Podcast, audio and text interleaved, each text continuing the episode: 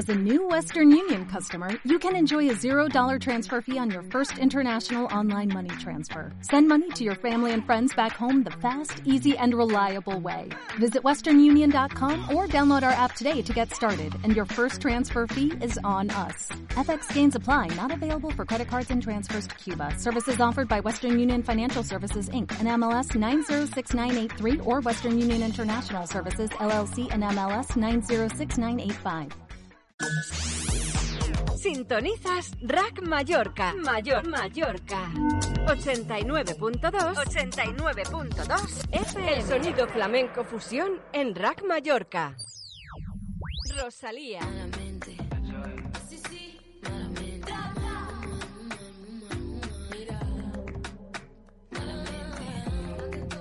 Rack Mallorca de Marco Flamenco.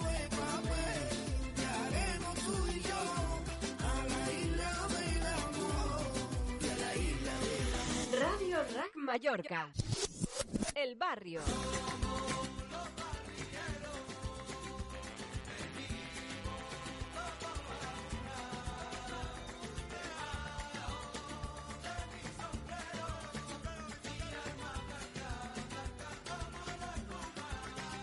Rack Mallorca. María Artés La Morena. Si tú que salí hoy que luz, que yo sea feliz. Si tú supieras un momento lo que yo sentí por ti, todo quedó en el pasado y acabaste para mí. Rack Mallorca. La húngara.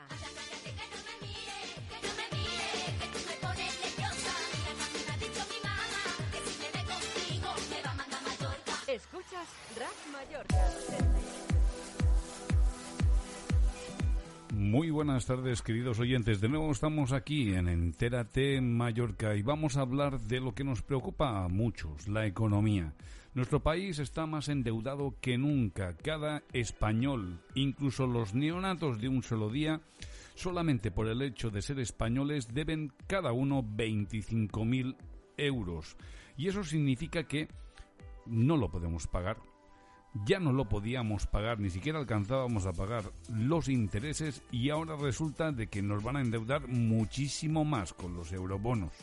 Bonos que los vamos a pagar todos, es decir, nos van a endeudar de por vida por no querer cambiar un modelo y optimizarlo y no basarlo en este paniaguadismo, en este colocadismo, ya no sé cómo llamarlo, ya no sé qué palabras inventarme para decirles que nos están tomando el pelo literalmente, que hay una pandilla de vividores, ya no solamente en España, sino en otros países como Italia o Grecia, donde lo único que hacen es crear una macroestructura que ya saben que aquí en España ha provocado que 13.700.000 personas sean mantenidas por 13 millones. Que eso es imposible. De hecho, incluso hay 120.000 militares en España que cobran o cuestan lo mismo que 10 millones de pensionistas y los números no pueden salir. Para esto y para más, estoy acompañado pues con mi gran amiga, compañera de viaje en este programa, Chelo Huertas Calatayud, que es politóloga y presidenta de Moviment Cuatrilles. Buenas tardes, ¿cómo estás? Hola, buenas tardes. Bien, hoy con sol. Y eh, desde Ibiza tenemos a un notable profesor, economista y también hombre que ha tocado con sus propias manos la política directamente. Estamos hablando de Salvador Aguilera. ¿Qué tal, amigo? Muy buenas tardes, Chelo y Tony. Pues muy bien, desde aquí Ibiza y como dices, eh, Chelo con un sol espectacular. Chelo, tal vez haga buen tiempo, pero en otras cosas no vamos tan bien, ¿verdad? No, no, en, la mayoría de cosas no vamos bien. Y el tiempo también va por zonas, ¿eh? Porque acabo de ver, un- de ver unas imágenes de San Llorenç que ha caído una granizada que parece que ha nevado. Está todo el suelo blanco. O sea que lo del tiempo también es, es como la economía ah, relativo. Y yo con tu introducción de hablabas de vividores, eh, me gustaría saber eh, qué pensáis, eh, primero tú, Salva, de eh, el rey emérito, de esto que ahora la Fiscalía va a investigarlo. Bueno, pues esto sinceramente es una vergüenza. Eh, lo primero, en otras cuestiones, y me viene a la cabeza ya en otros momentos, pues la prensa se hizo eco de esta cuestión, como, eh, como algún artista, algún rapero, algún cantante ha sido eh, impresionado por escribir que si los borbones eran unos vividores, eran que robaban, etcétera, etcétera, pues bueno, si realmente esta cuestión y era Vox Populi eh, se hace y es real, pues bueno, pues tendrá que ver eh, si realmente, como hemos escuchado por parte del gobierno y tantas veces también incluso por parte de él y de su hijo, que la justicia será para todos. Me río, por decirlo así, y sinceramente es un escándalo, ¿no? Pues como tenemos una eh, corona que mm, sigue haciendo negocios y, y sobre todo, y acabo con esto, eh, cómo vendría que el papel importante del rey, de la figura del rey como negociador, como persona que abría puertas, pero que claro, no es que abría puertas, es que además llevaba unos cuantos kilos de millones de euros para llevárselos a Suiza, ¿no? Me parece absolutamente vergonzoso y escandaloso. ¿Sí? Sí, me- sí, sí, es que he oído ti, pero no sabía si habías dicho Tony. Bueno, escucha, la separación de poderes aquí no existe. Aquí el, el Poder Judicial no puede controlar al Ejecutivo y viceversa. Esto es un auténtico cachondeo. Aquí la gente ya tiene que empezar a reclamar, pero reclamar empezando por dónde. Si aquí casi todo se hace por amiguismo. Aquí casi todo se hace por enchufados, por conocer a no sé quién, por tener un cuñado en no sé dónde. Aquí quien más que menos está empastufado. Esto es como meter una mierda en un cubo de agua cristalina y menearla con un palo. Tú te puedes considerar una molécula de agua pura, pero es que la mierda está por todas partes. Este país necesita un nuevo encuentro social y un, ¿cómo diría yo? Un pacto de reseteo total, pero total. Y empezar de nuevo casi, casi de cero. Bueno, en soñar es gratis, eh, Chelo, ¿no? Sí, eso, soñar es gratis. De todas maneras, yo quiero recordar de este tema que todo lo que el rey emérito hizo antes de 2014, eh, todo esto no se puede juzgar porque era inviolable, con lo cual ah, lo que hiciera en ese momento eh, nos vamos a quedar ah, sin ah, poder juzgar. Pero eh, lo que ha hecho posteriormente, a mí es que me sorprende mucho que de repente de algo que sabíamos todos o que se sabía y, eh, y sobre todo la gente que hace política en Madrid sabía todo lo que estaba pasando, eh, nunca se hubiera dado este paso. Y a mí este paso es que me parece un paripé total y un poco de lavado de imagen de la izquierda, de la supuesta izquierda ah, que nos está gobernando. Como está cayendo la del pulpo, eh, con toda la gestión que están haciendo, tanto sanitaria como eh, socioeconómica del COVID, eh, pues creo que han dado este paso para tener un poco contentos a parte de sus seguidores, eh, fans, lo que queráis eh, decir. Pero realmente eh, yo no creo que esto lleve a ningún puerto. Al final van a decir que no se han podido demostrar, que no ha habido nada y um, se acabó uh, la investigación al rey emérito. A él le dirán que se esté calladito, que no se mueva y que se le vea lo menos posible y, y hasta aquí. No sé, Salva, si tú uh, piensas que esto va a llegar a algún sitio o piensas uh, un poco como yo. Eh, no volverá a ocurrir, no volverá a pasar, ¿no? No todos tenemos grabado esa frase que quedó en la historia de la hemeroteca de cuando se fue de safari a matar y se cayó, elefantes y se cayó y demás, en fin. Yo estoy totalmente de acuerdo contigo, al final ya estamos viendo todas las movidas y, y cloacas, porque al final tenemos que hablar de la introducción que ha hecho Tony, al final de las cloacas, todo el tema de que si el postureo, la fiscalía, con el tema del 8M, que si se había dado los informes, del tema de la Guardia Civil, en fin, etcétera, etcétera, es tan escandaloso, vergonzoso y asqueroso en determinados momentos que bueno, seguimos un poco la actualidad porque no nos queda más remedio y demás, pero sinceramente esto es ins- insoportable, hablando claramente, es insoportable. Bueno, y ahora ah, ah, vamos a hablar un poquito, eh, vamos a seguir con un poco de cotilleo, porque ya digo, como yo no me creo nada de esto de la investigación, esta de fiscalía, eh, creo que todo va a ser mm, eh, un lavado, que es todo un lavado de imagen del gobierno actual. Eh, vamos a hablar de algo que, eh, Salva, tú y yo conocemos un poquito. Eh, ¿Qué te pareció la, eh, no sé si viste o si has leído, si has enterado de la actuación del juez en servicios especiales? Porque no se le puede decir en excedencia que se ofende. Eh, y Llanes, en el pleno del martes eh, pasado, donde se tumbó una, bueno, se tumbó no, o sea, se tiene que tramitar el decreto como eh, proyecto de ley, el decreto de reactivación económica que no reactiva absolutamente nada. Eh, no sé, ¿Te has enterado del Sí, Eurici sí. Con Sí, he visto, sí, he visto, he visto los titulares porque han sido realmente em, contundentes y además me lo he apuntado y creo que serán palabras literales y tú me lo puedes corroborar.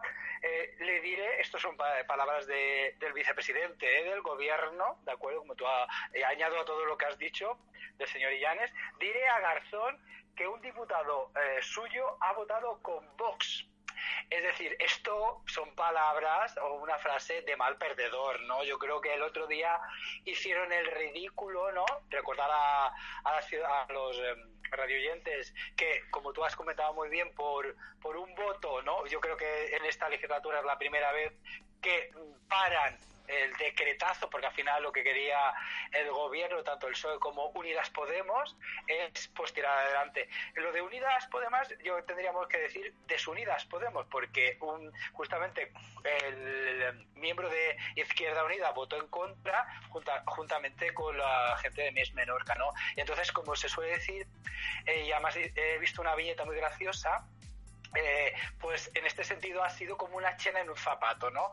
Eh, justamente la viñeta aparecía pues Busquets, eh, Illanes y Francina Mangol quitándose pues una china en el zapato, ¿no? Entonces, sinceramente, pues bueno, vemos el despotismo, vemos cómo hacen lo que les da la gana, pues bueno, pues al final esos supuestos de izquierdas, como tú comentabas antes, pues ese decretazo pues ahora tendrá un periodo más largo de, de tramitación, que veremos a ver cómo queda, y bueno, pues hicieron el ridículo. Va- presentan un, una ley que al final, en este caso, pues por un voto se lo echan para atrás. Ah, bueno, la- el decreto está en vigor, lo que pasa que ahora hay que tramitarlo Y la como tramitación, la, la, mitre- la- la tramitación, y sabes que ya, eso puede, tú- no sé exactamente el periodo, pero pueden ser varios meses y ellos querían hacerlo ya como medidas urgentes, ¿no? Entonces, y ese- luego pues sí. puede cambiar un montón ese decreto, o sea, porque todos sabemos cómo funciona, que se negocian las enmiendas y, y todo esto, ¿no? Pero, como bien has dicho, eh, nosotros oímos muchas veces eso de has votado con el PP. En nuestro caso, no estaba Vox, pero eh, ¿cuántas veces a ti y a mí nos dijeron habéis votado con el PP o con Ciudadanos? Como si fuera algo, pues señores, cuando mm, vosotros lo hacéis mal, nosotros votamos con quien eh, creemos, no porque votemos con ellos, es que votamos en conciencia y votamos lo que creemos que es mejor para la ciudadanía. Es- eso es el key de la cuestión. Y tú y yo y Monse y otras personas que han pasado por la política reciente y, y- y tiempo atrás también, eh, problema, yo al menos humildemente, em, lo que enlazando con lo que aumentas es, eh, votamos o deberíamos votar a favor de las necesidades o del bien común de la sociedad, independientemente de quién lo plantee. Si es para el bien, el beneficio de un colectivo, de un grupo de personas o para la sociedad en general, ¿de acuerdo? Hay que votar en positivo, en conciencia, pero ya sabemos que el voto está capturado y al final, pues, eso, la independencia a la hora de votar es mentira, toda una farsa son fariseos absolutamente y hay que votar sí o sí lo que te digan y acatar la disciplina de partido, como se suele decir, ¿no? Es muy triste, ¿no? Pero bueno, es lo que hay que, bueno, pues esta vez pues ha visto de una forma muy visible y es patético ver esta historia, ¿no? y el señor Illanes cuando acabó el pleno diciéndole a, a Castells de Mes por Menorca que no tenía ni idea de política. Exactamente, exactamente. Eh, de una manera muy dictatorial que ya estuvo en su posición, ya sacó su mal genio y, eh, y sus tics dictatoriales contra eh, del PI, que ya le tuvieron que llamar la atención y los volvió a sacar en el momento de cuando acabó el pleno y vio que el decreto pues había que tramitarlo como proyecto de ley. Parece mentira que estos que se llenan la boca de, participación, democracia y no más, y transparencia, sean eh, todo lo contrario a, esto. A esto, ¿no? Este sí, perdona, sí, una puntualización en este sentido del tema de la política comentar que, pues bueno, mm, el, haber compartido con él, con Castells y, también eh, con la gente del PI de Melía, como buenos oradores, personas que saben exponer, plantear, hacer dudar, replicar, etcétera, eh, al final saber es eh, defender unas ideas o un postulado eh, independientemente de la idea, ¿no? Entonces, lo que pasa que les jode, con perdón de la expresión, que al final el resultado y le digan las verdades como puños en toda la cara, ¿no? El famoso zasca, pues eso sí que les, les irrita y entonces la soberbia es cuando ya pues te desboca un poquito en el discurso político. Sí, que en ese gobierno tenemos bastante de, soberbia, eh, saben bastante, tanto en el gobierno como en el parlamento. Eh, la, tienen bien, bien elevada. Bueno, ¿y qué pasó? Que ha sido el primer fiasco de nuestra presidenta en los cinco años que lleva de gobernando. Sí, pero yo, yo no, yo no, yo creo que lo han magnificado esa, esa cuestión, porque al final veremos que saldrá, porque acuérdate, me viene, me, me, viene a la cabeza y hablo humildemente porque me tocó vivirlo en primera persona y tú lo viste, cuando le plantamos cara inicialmente con, el, con la modificación de, de la ley de turismo con el alquiler turístico. Acuérdate que hubo ya que como empezaron a hablar que si la ley Frankenstein, etcétera a esta cuestión fue el primer encontronazo y demás, aunque al final se pudo enmendar y salió aquello. Esto, lo que tú decías al principio, lo que van a conseguir es eh, hacerlo mm, con el trámite largo, ¿de acuerdo? Y veremos a ver lo que, cómo queda, pero seguramente que muchas de las cosas, porque va, a buscarse eh, como socio al PI, ¿de acuerdo? Porque muchas veces ya se lo ha recordado en esta legislatura y la anterior, pues a cuestión de construcción del tema de turismo, el PI siempre va a estar ahí, ¿no? Entonces, como eso es alineado o hacia ese lado, me parece que la única forma de salir del, de la crisis actual del monocultivo es seguir apostando por el turismo, el turismo y la construcción, pues va, va a salir aquellos elementos fundamentales del decreto. Entonces, yo lo clasificaría un poco, pues muchos ruidos y pocas nueces. Es obvio que, que se lo ha tumbado inicialmente, pero veremos a ver cómo quedas, Marcelo. No, que ya el resultado, eh, porque tendrá de aliados a PP, a Ciudadanos, al PI, en las cosas que no nos gustan precisamente a nosotros. O sea, que, que las que se deberían ah, eliminar. Pero eh, es significativo que sea la primera vez que pierde una votación. Sí, sí, eso de una cosa como es un decreto que hasta ahora, porque el, el gobierno que tanto se quejaba de Bauzá de que gobernaba con decretos eh, se hincharon a decretos en la legislatura pasada y en esta ya no te digo nada, porque es que en esta no han aprobado ni una ley. No, no, no, todo, todo lo que están haciendo son decretos, con lo cual y han conseguido pasarlos todos sin el trámite de proyecto de ley, con lo cual eh, yo creo que mm, el perder esta votación eh, va a traer cola, va a traer cola en el seno de, de los partidos eh, del gobierno y veremos cómo se supera esta crisis que junto con la crisis económica y con la crisis sanitaria, o sea, se junta todo. Sí, sí, y yo justamente he estado echando una ojeada un poco para ver lo que había pasado esta mañana en el Parlamento por el tema de cotilleo, como tú dices, así, o al menos hablar de la política que nos afecta a nivel balear. Eh, justamente me ha llamado la atención que también el Partido Popular había presentado una iniciativa para el tema de medidas sobre la vivienda y también la, Sí. la- ha estado muy ajustado, me parece que eran 32 en contra y 27, es decir, que cualquier, como tú estás muy bien diciendo, ahora en la anterior legislatura tenía un margen, una holgura, un margen de maniobra, ahora esta, dependiendo de cómo vengan determinadas cosas, eh, lo va a tener complicado eh, eh, así a primera vista, a primera vista. Sí, bueno, sí, sí, bastante complicado. Y bueno, como el monocultivo de productivo de esta de estas islas es el turismo y no va a cambiar porque ya lo vemos con lo que legislan. eh, a mí hay algo que me tiene em, que me ronda en la cabeza y es todos esos turistas que no sé si veis que diariamente sale en prensa confinados 120 turistas confinados 60 turistas, confinados 40 turistas. Eso sale diariamente.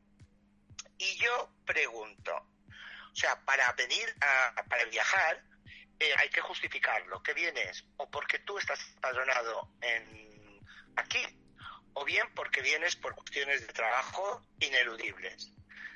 Eh, vosotros pensáis que todos los días, todos los días desde que estamos confinados, eh, los turistas que vienen aquí, todos tienen, están empadronados aquí o todos trabajan aquí.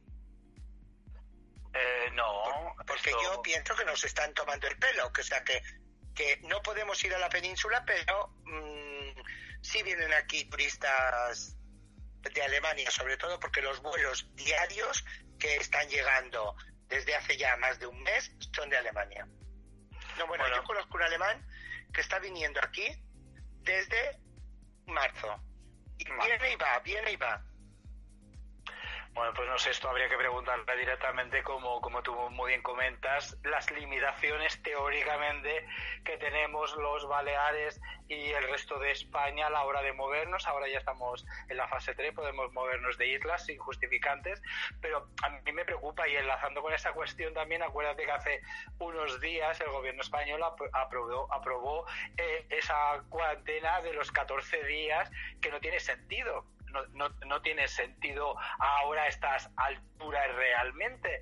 Eh, em, les dan un número de contacto y le hacen un cuestionario y luego que le hacen seguimiento, justamente hoy en las noticias lo veía porque justamente luego habla, hablamos con el plan pilo- piloto que, que tendremos a partir de la semana que viene, pero eh, hablando de esta cuestión hoy un poco así, eh, parece que salían varias personas, les preguntaban sobre esta cuestión y, y a usted le han llamado para hacer un seguimiento y demás, pues no, nadie se ha puesto. ¿no? Entonces yo creo que mucho papelía, papeleo, mucha burocracia para luego nada. Y luego ya nos veremos con los, re- con los brotes, rebrotes y con determinadas cuestiones y tengamos que salir corriendo, como se suele decir. No, yo creo cl- claramente que nos toman el pelo. O sea, lo de la cuarentena es para ahora, para el plan piloto que hablaremos ahora dentro de un rato, eh, no. Pero mm, ¿dónde están haciendo la cuarentena todos esos ah, esas personas que vienen con vuelos internacionales? ¿Quién las está vigilando? Nadie, nadie, esto, nadie, esto lo tengo claro que nadie. ¿Cuánto ¿Qué estás tiempo vienen diciendo? Baleares si han de estar 14 días sin poder salir de donde estén? O sea, es que mm, me parece una tomadura de pelo tan grande y todos callados como si nada. Y ahora viene ya la mayor ruptura de pelo. O sea, a partir del lunes estos ya vendrán oficialmente como turistas. O sea, estaban venido, pero nos decían que te- estaban en cuarentena. Ahora vendrán como turistas. El primer número que se barajó fueron 3.000. Luego se dijo 5.000. Pero es que hoy ya han dicho 10.900. Correcto. O sea, mm, que van a venir a partir del día 15. Y tienen que estar un mínimo de cinco noches en, aquí en Baleares. Eh, yo creo que de ahora al día 15 los 10.000 se habrán convertido en 100.000 que puedan venir. No sé, ¿qué pensáis de que seamos el conejillo de Indias de, de, de- todos y sobre todo que la gente que vive aquí no pueda salir a la península a ver a sus familiares y puedan estar viniendo aquí ya de una manera oficial, sin ningún tipo de justificación, los turistas que, que les dé la gana, porque ya digo, los números han ido barajando Sí, de uno a pues, otro. es- pues estos, mm, Chelo, lo primer- Chelo y Tony, lo primero que yo diría es una incongruencia como tú estás comentando justamente en las últimas palabras que has dicho, ¿no? Es decir, el que vengan turistas de alemanes o de cualquier otro país, alemanes y demás, sin ningún tipo de medida anterior. Pero eh, acordaros perfectamente que llevamos varios meses eh, Armengol gritando eh, desde Baleares y también los canarios y canarias, eh, los representantes correspondientes de que, claro, como viven, vivimos del turismo y como hemos visto que eh, la economía se ha ido a tomar por saco y se ha congelado completamente, pues tenemos que demostrar, y, y justamente leo textualmente las palabras de Francina esta mañana, ¿no? Mejor, seremos el mejor destino turístico a nivel nacional. A ver, perdone señora Armengol, lo que usted es que aquí tenemos un una prueba piloto que seremos el primer destino español que abrirá las puertas eh, bien abiertas para que pueda venir cualquier cosa el virus eh, perfectamente. Y eh, realmente pues lo podemos vender como esta cuestión pero ya está, vamos a seguir apostando por el turismo, veremos a ver cuánta gente viene y luego ya veremos a ver si hacemos el seguimiento, mucho test, mucho papel, mucha burocracia como comentaba yo anteriormente y al final aquí es que, que nosotros tenemos que demostrar que somos los mejores de la clase, ¿no?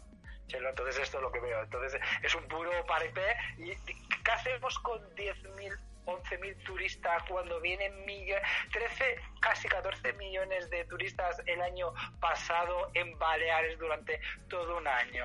Es decir, ¿vamos a solucionar algo con 11.000 turistas al respecto? Que se van a repartir entre las tres islas y van a ir a tres o cuatro hoteles o cinco hoteles eh, o X número de hoteles y demás, con eso no vamos a solucionar el problema de la economía ni vamos a sacar a prácticamente nadie del paro y demás. Solamente, pues bueno, pues esto es, pues nos hacemos la foto, somos, eh, como he comentado, el mejor destino turístico a nivel nacional y ya eh, abrimos la veda del turismo. Tenemos un comentario de Baltasar Pomar. Que seamos el conejillo de India de, toda España y sobre todo que no podamos salir a visitar a familiares que viven en la península si no estamos no tenemos una justificación de que vivimos allí o que vamos a trabajar. Simplemente porque eh, si quiero decir voy a ver a mi tía no puedo. Y sin embargo puedan venir aquí eh, los turistas sin ningún tipo de justificación, que han estado viniendo hasta ahora, ¿eh? ahora vendrán más y oficialmente. Bueno, ya sabemos que las medidas que toma el gobierno español son extrañas, son muy raras. Es como si fuera un colador. Tapa ciertas cosas y hace agujeros en otras. Eh, no voy a entrar a trapo en ello porque la verdad es que es- sería un discurso neurótico. Y no quiero neurotizar más a la gente. Lo que sí voy a leer es el mensaje de Baltasar Pomar que dice, ¿qué preferís? Sí, que, venga, que vengan todos de, a- de golpe un día y pues se podrán hacer las pruebas de protocolo de seguimiento. ¿Qué, qué os parece? No, yo le quería contestar a Baltasar. No, Baltasar, no quiero que vengan todos de golpe el día uno, eh, eh, lo que sí quiero es poder viajar a ver a mis familiares antes de que me vengan aquí los turistas, ¿eh? sin ningún tipo de, justificación. Esto lo primero, que me parece eh, totalmente incongruente. O sea, que tengan más derechos los turistas que nosotros. O sea, ya empezando por aquí, me parece eh, fatal. Mm, Segundo, eh, no tenemos, o sea, los controles que se van a hacer, ¿sabes cuáles son? No se les va a exigir ningún test, ni en su país, ni aquí. Aquí lo único que les van a dar es en el avión un cuestionario para que digan si tienen síntomas, si tosen. Eh, claro, yo me vengo de vacaciones y mm, te digo la verdad, eh, digo lo que me da la gana. Eh, mientras más que hablo, no voy a decir, sí, sí, y yo es que toso. Y, además, es que, por ejemplo, yo toso, pero toso porque soy fumadora. O sea, no por nada más. Pero es ahí incluso lo negaría. Eh, y luego el seguimiento es una llamada de teléfono. Ah, este es el seguimiento que les van a hacer a los turistas. Ah, me gustaría saber si van a tener que guardar el metro y medio de distancia ah, física, a mí no me gusta decir social, de distancia física, si van a tener que llevar eh, las mascarillas, cómo saben si conviven juntos, si van en un mismo coche cuatro personas, cómo va a saber la policía que conviven en, en el mismo domicilio, mientras que si yo voy con un amigo y no llevo la mascarilla en el coche, 100 euros que me, que me, que me cascan.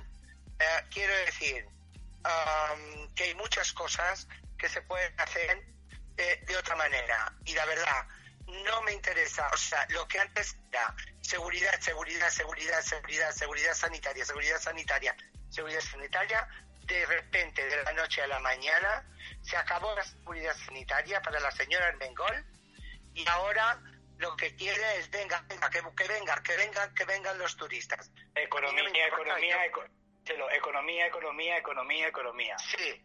A ver, Vale, esta- esta- es ahora el mantra. Tú lo has dicho antes, lo de la seguridad, y esto es muy triste, eh, perdona que te haya interrumpido. Es una vergüenza, es decir, ya que llevaba una tendencia recordándonos desde el gobierno y desde, desde las diferentes entidades, eh, administraciones, la seguridad, seguridad, se- seguridad, y ahora ya a todo correr tenemos que activar la economía. Bueno, veremos a ver los rebrotes y todo esto, acordemos cómo se ha expandido el virus quiero pensar en positivo, ¿eh? Quiero ser, eh, no quiero ser un gafe ni nada. Quiero pensar en positivo y que se haya ido y que se vaya el virus.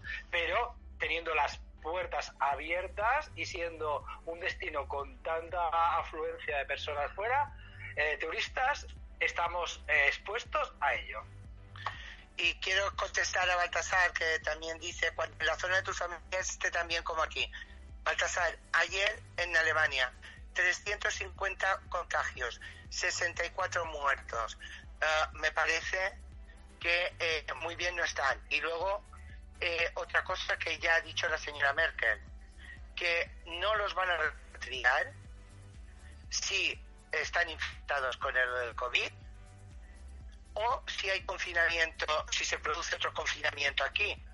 Con lo cual, mm, no sé, y hay- esto es una pregunta que me gustaría hacerle a Tony, porque él, eh, ahora no tanto, pero ha tenido contacto con el mundo sanitario, y me gustaría saber si él cree que estamos ah, preparados para que aquí, cuando mm, haya el doble de, personas de las que estamos en estos momentos, o, o 100.000 más, eh, para que haya un repunte. Porque la suerte que hemos tenido en este caso fue que nos, el COVID empezó en marzo, nos cerraron y lo que a veces es, es un contratiempo, en este caso fue una ventaja. Y es que en el momento que aquí no entra nadie, pues claro, mm, lo hemos podido controlar.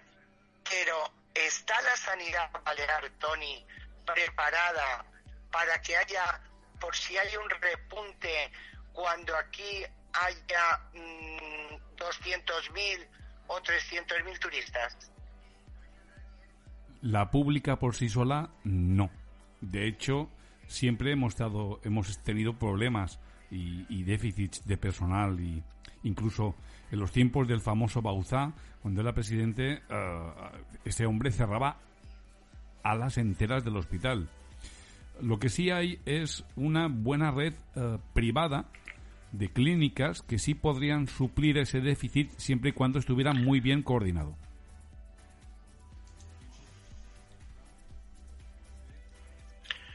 Bueno, no sé, yo creo que eh, ni privada ni pública, aquí no estamos, eh, no tenemos la suficiente capacidad ah, para ah, tener un repunte ah, grande.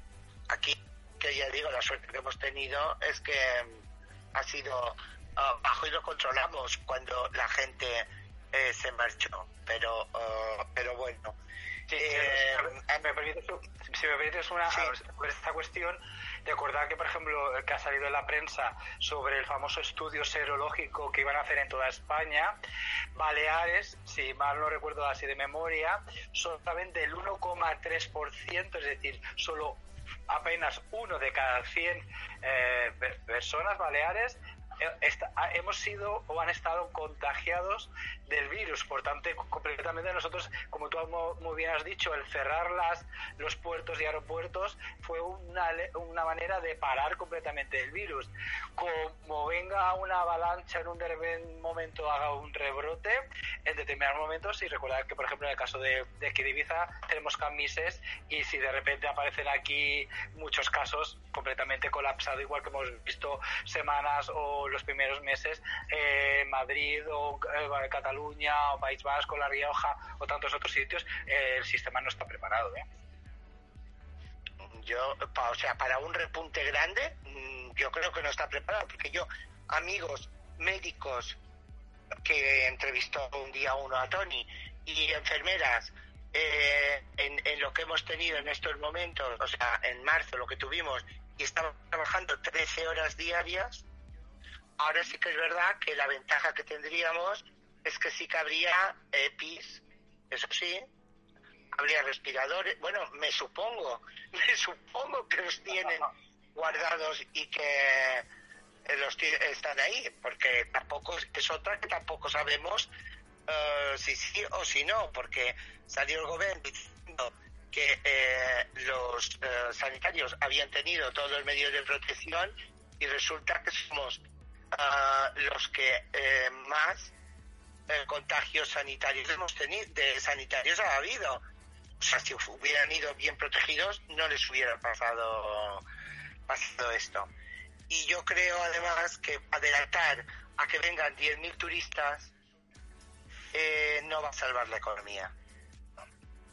Eh, la economía eh, la tendrían que haber eh, previsto, que es otra cosa que, que también quería plantear cuando empezamos a criticar la gestión, de como habían dicho, la gestión sanitaria del COVID, porque eh, no habían anulado o, una serie de eventos ah, con anterioridad, de todo el mundo, todos los, eh, la gente eh, que están, los seguidores, porque no sé cómo llamarles, porque no, tampoco quiero ofender a nadie, de este gobierno eh, todos criticaban que a toro pasado era muy fácil. Todo el mundo lo sabía, todo el mundo tenía, vale, ok, de acuerdo, eh, se lo compro, pero mm, lo de la economía no es a toro pasado. Es que en marzo cuando cerraron no sabían que España, que somos los camareros de Europa, nos íbamos a ir a la mierda en economía si teníamos que estar eh, confinados y con este virus, porque mm, yo no soy economista, pero mm, ya lo sabía y me, y, no, y me cansé de avisarlo en este mismo programa. Entonces, no se podría haber previsto y tomado medidas que eh, para no llegar al punto en el que está la gente, me refiero a este sin pagar, a personas eh, que no han podido todavía, eh, bueno, ni comer, porque tienen que ir a pedir eh, de comer, a una renta, que ahora hablaremos de la renta, mm, la renta mínima, que empezaran a cobrarla el 26 de junio, que en un principio iba a llegar a 100.000 personas directamente y a 850.000. Ahora ya, ya, no, ya no, ahora ya son los 75.000. Y el 26 de junio, y estamos desde marzo, ¿eh? Estamos desde marzo. O sea, creo que esto no es a toro pasado. Creo que han tenido el tiempo suficiente para tomar ah, medidas. Y bueno, hablemos de la renta mínima. Renta mínima que a mí me hace una gracia que me muero. Porque todas las comunidades, es que no sé qué están aplaudiendo la gente. Todas las comunidades, y si no todas, casi todas, ya tienen una renta mínima. Sí. O sea, y además que es superior, por en el caso del País Vasco y de Navarra, superior a la que da el gobierno. Que se pueden sumar las dos, entonces entendería que la gente aplaudiera y que la gente estuviera tan feliz. Pero es que no se pueden unir, es que cobran una, cobran la otra. Entonces, no entiendo eh, si me lo podéis explicar. Eh, ¿en, qué, ¿En qué ha cambiado la cosa? Bueno, yo puedo A decirte... ver, a ver si lo puedo llegar a entender. Yo puedo decirte que antes de, de esto, eh, la ayuda a nivel nacional llegaba a un 8% de la población que lo necesitaba. En Baleares un poquito mejor, más o menos al 16,8%. ¿Qué entraña esto? A lo mejor entraña un esfuerzo para que llegue a más gente que no llegaba antes. Bueno, esto lo entiendo, Tony, pero no es más fácil darles dinero a las comunidades que ya lo están tramitando para que lleguen más gente que no tener que volver a hacer todo el papeleo nuevamente. Más burocracia, que lo haga ahora en vez de la comunidad lo hace el Estado. Vamos a poner más gente hacer esto, vamos a tener más gasto, vamos a hacer más burocracia. No sé mm, si tú, Salva, me puedes dar un poco de luz. Vale, bueno, yo humildemente puedo compartir eh, eh, pensamientos o un análisis, lo voy a decir humildemente, ¿no? Si os acordáis, hace ya unas cuantas semanas estuvimos hablando y estuvimos compartiendo, por lo que tú has dicho hace un momento, sobre la, las, eh, cómo las diferentes eh, autonomías eh, como tienen asumida esa competencia, ¿de acuerdo? Pues intentaban ayudar a los más desfavorecidos a través de esas ayudas, ¿no? Yo para mí, humildemente, es otra vez eh, la parte más podemita del tema social, ¿no? Eh, pero claro, la cuestión, como tú estás comentando y a mí me preocupa, es la famosa duplicidad o cuando duplicamos o triplicamos, ¿no? Cuando el gobierno no, es cuando también eh, la comunidad autónoma no, también el Consell, no, también los ayuntamientos dan migajas, dan migajas sobre eh, determinadas ayudas, compensación, eh, como quieras, en los diferentes ele- elementos cuando una persona una familia está en una situación compleja o de necesidad. Eso creo que para, eso está la administración, para intentar ayudo- ayudar a los más desfavore- desfavorecidos. Pero ah, no podemos olvidar que de dónde está, y ya saco mi parte de, de formación profesional, ¿no? De dónde sale ese dinero que utilizan las administraciones para poder ayudar a estas personas de nuestros impuestos. Entonces, pues al final, como tú muy bien comentabas anteriormente, de que este mes solamente pues van a llegar a poco más de un cuarto millón de personas, pero si ya lo están haciendo otras comunidades, ¿qué quieres? ¿Hacerte la foto? Otra vez, pues a lo mejor estos recursos podrías, podrían buscar otra figura, otra alternativa y sobre todo, y ya acabo ahora mismo con esta primera valoración, eh, eh, el, el ministro ha dicho que no va a transferir a las comunidades la gestión. Y, y yo Es lo que no entiendo. Eh, eh, atención, es flipante. Pero ojo, que Navarra y País Vasco, como ellos tienen sus propios foros económicos, aquí parece que eh, toda España igual, pero ellos no, están más favorecidos. Pero no somos todos ciudadanos iguales al respecto. Eso son incongruencias o cosas que son inadmisibles. Al final, al fin y al cabo, es que podría despotricar, pero es que al final son inadmisibles y que realmente no tienen sentido cuando eh, están las comunidades haciendo ese servicio o, o ayudando a las familias a este nivel. ¿Queréis escuchar algo inadmisible, de verdad? U- Escuchadme, una web vinculada a Vox pregunta si el rey debería disolver las cortes, convocar el ejército y tomar el mando. Mira, si quieres que te diga la verdad, no lo pienso ni comentar. Porque yo cosas de tarados es que no quiero ni comentarlo. Si me estoy quejando de falta de derechos, lo que no voy a apoyar en ningún momento es un golpe de Estado. Sea del rey y sea de quien sea. Que convoquen elecciones si quieren y volvemos a votar. Pero no quiero retroceder 40 años o 45 años atrás. Bueno, Es, es mi, es mi valoración. es más, os, os voy a decir que Vox, PSOE y PP están bloqueando la investigación de Juan Carlos I. Bueno, esto es otra, otra historia, pero si me permites, Tony, ahora vuelvo al tema de la investigación. Es recordar que mm, la figura de- del rey no tiene la, eh, la competencia, como me había dicho eh, Chelo, de, eh, las No, ahora está forado solo. Exacto, por tanto, eh, la figura del jefe de Estado, en este Ah, caso, del jefe de la Estado. no, estaba hablando del jefe de Estado, del tema de lo que estaba diciendo, de convo- del tema de que se disuelva las, el Congreso. No, es un golpe de Estado. pues, Alba. literalmente, no, no, no, totalmente, pero es que primero, lo vuelvo a decir, es que no tiene esas funciones. Por tanto, no se le puede asumir a una figura militar el que la soberanía reside en el Congreso, en el Senado. Por tanto, mm, que se bajen del burro y parece que los militares aquí, lo que pasa es que no saben... eh, no saben pues aceptar que unas personas, un determinado grupo político, independientemente de lo que estén haciendo, pues parece que le da urticaria a perros ahí. Punto pelota. Sí, a ver, yo puedo uh, uh, pensar que lo están haciendo mal uh, y criticar lo que me parece que están haciendo mal, pero en ningún momento voy a, potenciar ni a decantarme porque aquí se haga un golpe de Estado, vamos, y, y, eh, mm, y retrocedamos, que ya creo que estamos retrocediendo mucho en derechos, porque yo creo que ya estamos retrocediendo mucho, o sea, mm, ya sería el no va más. A ver, mm, no, no, es que para mí eh, impensable eh, y, y bueno, y no quiero decir lo que pienso porque si no me cerrarían.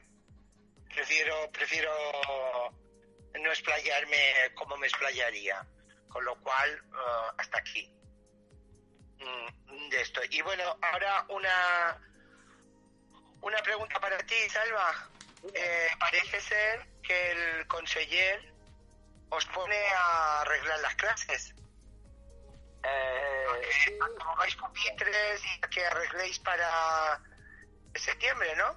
No, bueno, ya esto es que es alucinante, ¿no, Chela? Eh, Chelo, perdón. Eh, habíamos hablado hace unas semanas también sobre esta cuestión y lo primero que tengo que decir otra vez es el despotismo por parte del gobierno. Si os acordáis, y, y creo recordar, si no tengo mala memoria, que estuvimos hablando que en principio se suspendían las clases hasta el nuevo curso y que, bueno, por lo visto, pues había llegado a un acuerdo el gobierno con los agentes sociales, ¿no? Pues cuál ha sido nuestra sorpresa la semana pasada, que pues una nueva, de una forma, eh, como dice algún eh, sindicato, aplican el rodillo directamente hacen lo que les da la gana y directamente esta semana, desde ayer, debe- deberían ya, y eso es lo que aparece pues en el documento que emitió la, el- la Consejería de Educación, abrir los centros por la mañana de 9 a 1 y por la tarde de no sé, creo de, de, cinco, de 3 a 6 de la tarde, lo que sea, ¿no?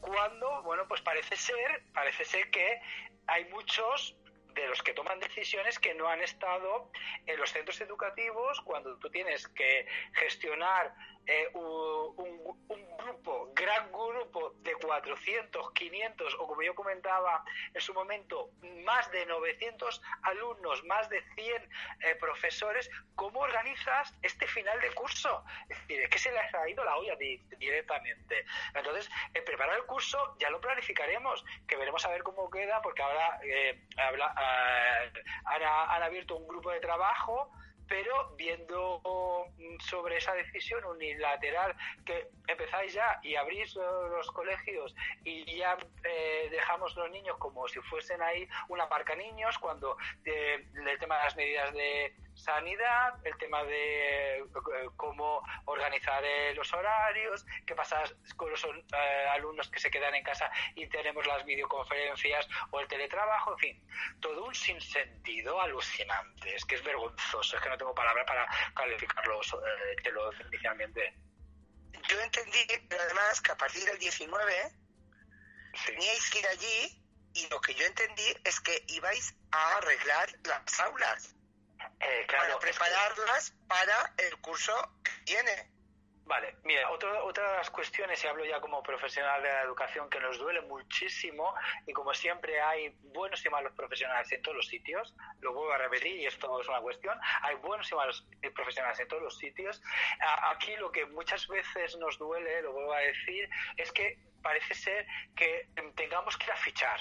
Es decir, que no haya confianza en nuestro trabajo eh, de apoyo durante este tiempo y parece que solamente vamos a trabajar yendo al centro educativo. Pero volvemos a decir, y hace un momento lo comentabas tú, eh, Chelo, seguridad, seguridad, seguridad. Cuando tú de repente tienes decenas de personas o cientos de personas pequeñas y grandes que tienen que convivir, que tienen que pulular por los centros educativos sin rozándonos prácticamente porque los espacios es lo que hay, pues tenemos un pequeño gran problema. Es decir, ellos no, no son conscientes de esa historia y que las medidas, es decir, usted va a tener los dos metros, el metro y medio, como hoy por visto ya estaban comentando para después de todo este proceso, se van a mantener. No, es que hay muchísimas cuestiones de protocolos, de medidas, de organización, que eso ah, mm, cae en manos de las direcciones, de nuestros compañeros y compañeras, de los directores, directoras y cap de estudios que están intentando gestionar, igual que el resto de profesores, esta locura de pandemia, ¿no? Y entonces, pues, bueno, organizar, pues nosotros organizaremos, intentaremos planificar para el curso siguiente, haremos también las evaluaciones porque el día 24 nosotros entregamos las notas, hay que hacer durante varios días las sesiones de evaluaciones, tenemos que calificar, tenemos también que hacer un análisis, una valoración de cómo hemos vivido o ha- han vivido nuestros alumnos y alumnas y cómo nosotros también hemos vivido esta distancia física y, y esa forma de teletrabajar. Es decir, hay mucho trabajo de reencontrarnos y a veces a lo mejor pues, no vamos a poder reencontrarnos y lo podemos hacer por videoconferencia, pero parece ser que tenemos que fichar. Chelo, Sí, pero a mí esto es que porque yo conozco a mucha gente que ficha a la hora ah, de entrada y a la de la salida y no hace nada entre medias. Y otros que a lo mejor, eh, pues mira, llegan 10 minutos más tarde, pero inmediatamente se ponen a currar y curran todas las horas que les, que les tocan y sacan el provecho, con lo cual eh, son maneras de ver las cosas. Pero bueno, ahora quería preguntarle a Tony. Tony, esta semana en el comedor eh, habéis notado más aumento, está estabilizado el número de personas que, que vienen a solicitar alimentos y comida. Um, ¿has, has visto que haya cambiado las características de las personas eh, de antes a ahora? Explica un poco. Bueno, ha habido un incremento entre 15 y 30 familias diarias, entre lunes y viernes. ¿eh? Fin de semana no, no suele haber eh, más incorporaciones. Um, lo que hemos observado es que la mayoría de personas a las que les ha lle- llegado la ayuda o han podido cobrar eh, ERCES, etcétera, el dinero que cobran no les basta para poder dar de comer a sus familias. Entonces nos hemos encontrado con que hemos tenido que seguir ayudando a la mayoría y el aumento se, se nota y se percibe. De hecho, son continuos los emails que recibimos de servicios sociales, de los distintos servicios sociales, pidiéndonos por favor que sigamos ayudándolos a pesar de que tienen la, ya la ayuda económica, pero que no les basta. Es insuficiente de todas, todas. Es más, eh, el último estudio presentado por los técnicos de Cáritas advierten que lo más probable es que para octubre una de cada cuatro familias se acabe en la calle. Es que esa era otra cosa que te quería preguntar. ¿Qué va a pasar cuando eh, se acabe la moratoria esta para el alquiler eh, y la gente no pueda pagar el, el alquiler? Pues que mucha gente Que van a, no van va a estar en la pagar. calle. No va a pagar y para echarlas a la calle yo creo que los jueces se van a negar a, a pedir un desahucio a hogares donde haya sobre todo menores, niños. Creo que parte de la sociedad se va a mostrar en rebeldía. Es más, ¿Tú crees? Entiendo, entiendo que va a ser la única fórmula, porque si no, veremos lo que se veía durante la crisis de 2008-2009, que te enseñaban aquellas imágenes en, en Grecia donde había familias enteras durmiendo bajo los arcos de los bulevares. Yo creo que los españoles no van a permitir que eso pase. ¿Tú estás convencido que la gente se va a rebelar y, y no lo van a permitir? Ya has dicho al principio del programa que soñar es gratis. Bueno, yo espero que sí. Yo espero que haya personas como tú, como, como Sebastián, o que es Salvador, Salvador, ¿no? Salvador. Salvador, como Salvador, que eh, inciten a la gente a luchar, a cambiar las cosas. Yo, yo si me Bueno, permites, pues si me permites, sí. Nada, sí, Sí, sí. yo vuelvo a ser pues un poco veo el futuro un poco o bastante negro y, y me gustaría pensar siempre eh, ser positivo, ser optimista. Lo que pasa que los idealistas tenemos eh, esa, ese, ese, ese pero, ¿no? Pero realmente van a venir de un, un agujero negro como ya más de una vez hemos comentado cuando el tema económico y cuando se acaben las ayudas, el tema de los ERTE se conviertan en ERES, cuando acabe la temporada, los pocos meses de trabajo temporal que pueda haber y que la gente, algunas personas puedan pues eso, estar dos o tres meses trabajando de aquella forma, a tiempo eh, temporal eh, o parcial, etcétera, etcétera, cuando llegue realmente el mes de octubre y de noviembre y todo este invierno hasta la próxima temporada eh, va a ser el desierto, entre otras cuestiones, si me permitís utilizar ese símil por, por no ser más explícito al respecto. Aparte de eso, tenemos que también que, sepan los oyentes, los radioyentes, el tema de los ERTES. El tema de los ERTES les supone tener dos pagadores durante el año.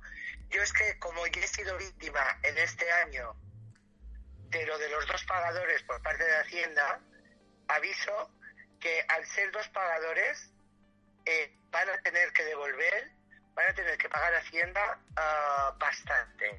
Es decir, que de lo poco que cobran, eh, que cuenten que por lo menos del 30% o el 40% van a tener que pagar Hacienda el año que viene. Sí, realmente es muy triste, es una vergüenza esa cuestión, como tú comentas, el tema de, los pagadores es una anomalía dentro de- del sistema fiscal del IRPF y eso deberían eh, revisarlo porque no tiene sentido que al final lo que se está viendo es que una persona o una unidad familiar tiene X ingresos durante el año, independientemente de quién sea pagador, y están aquí penalizando cuando haya dos o más pagadores. Es un sinsentido, una incongruencia y eso es muy fácil a través de una modificación del EPF, pero bueno, como siempre, pues parece ser que las cosas importantes se olvidan en el o no hay voluntad de solucionarlo. Hay un comentario de... Hay un comentario de Jordi Crispin que nos dice, Jordi Carreño Crispin, que dice, esperad a ver qué pasa si a partir del 21 de junio las empresas que por falta de actividad no puedan abrir por costes y rentabilidad y los ERTES no sean prorrogados. ¿Hasta dónde podemos llegar? Hasta ahora pues podemos llegar, porque tenemos que despedirnos de Salvador Aguilera, porque el tiempo pues nos ha pillado y se ha terminado la primera hora. Muchísimas gracias, Salvador. Un placer escucharte una vez más. Muchísimas gracias a vosotros y un abrazo. Hasta la próxima. Eh, Un beso, Salva. Hasta dentro de 15 días. O no, de tres semanas. Ok, perfecto, gracias. Chelo, nos hablamos en nada. eh, En unos minutos volvemos a estar los dos en el aire. La cuestión aquí es que yo espero, yo espero que la gente reaccione, que las personas que, que sí entienden un poquito la realidad vista desde un poquito más arriba por la experiencia política, por la formación, por la calidad humana, por una serie de factores como los que tú incluyes, empecemos a activar la conciencia de la gente para que reaccione. Yo mi sueño es hacer un pasillo a todos los políticos del Senado para que vayan directamente a la oficina del paro. No, en serio, yo quisiera conseguirlo. Pero de eso y más hablaremos dentro de un rato. Hasta ahora, Chelo. Hasta ahora. después vaya a comprarse una vida. Que lo nuestro se quede nuestro. Que yo